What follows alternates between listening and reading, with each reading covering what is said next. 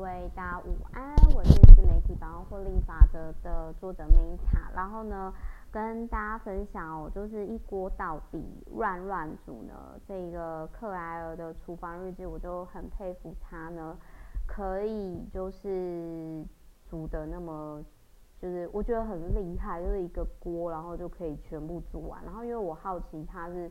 怎么做的嘛，然后我就呃买了这本书。然后呢，就是我，因为我之前也不太会做菜，所以我蛮谢谢，就是这一本书呢，让我理解到说，哦，原来比如说你要煮就是有肉的汤一锅到底的话，就是可以先做，就是比如说你先热锅，然后你把那个肉炒一炒，对不对？然后炒一炒之后，你再把那个什么洋葱啊，然后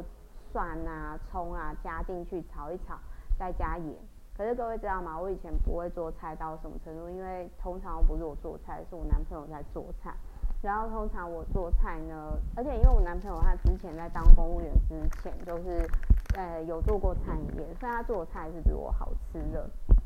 然后我我我之前就是我做法就是我就直接把盐，然后加那个什么青葱。然后加那个蒜，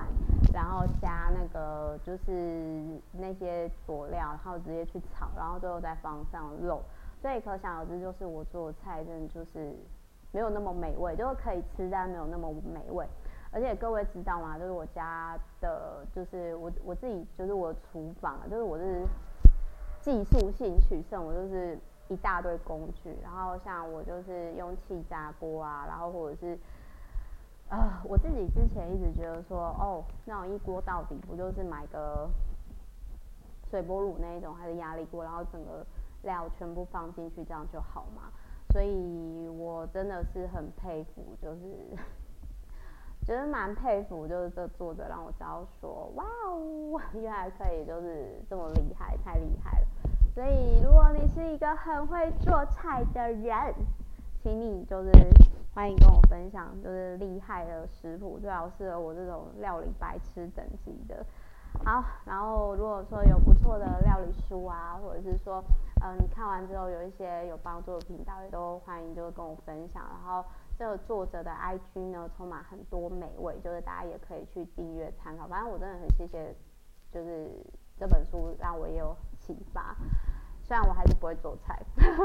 但是就是就是说，呃，我觉得用了很多工具，比如说用气炸锅炸 potato 什么那些，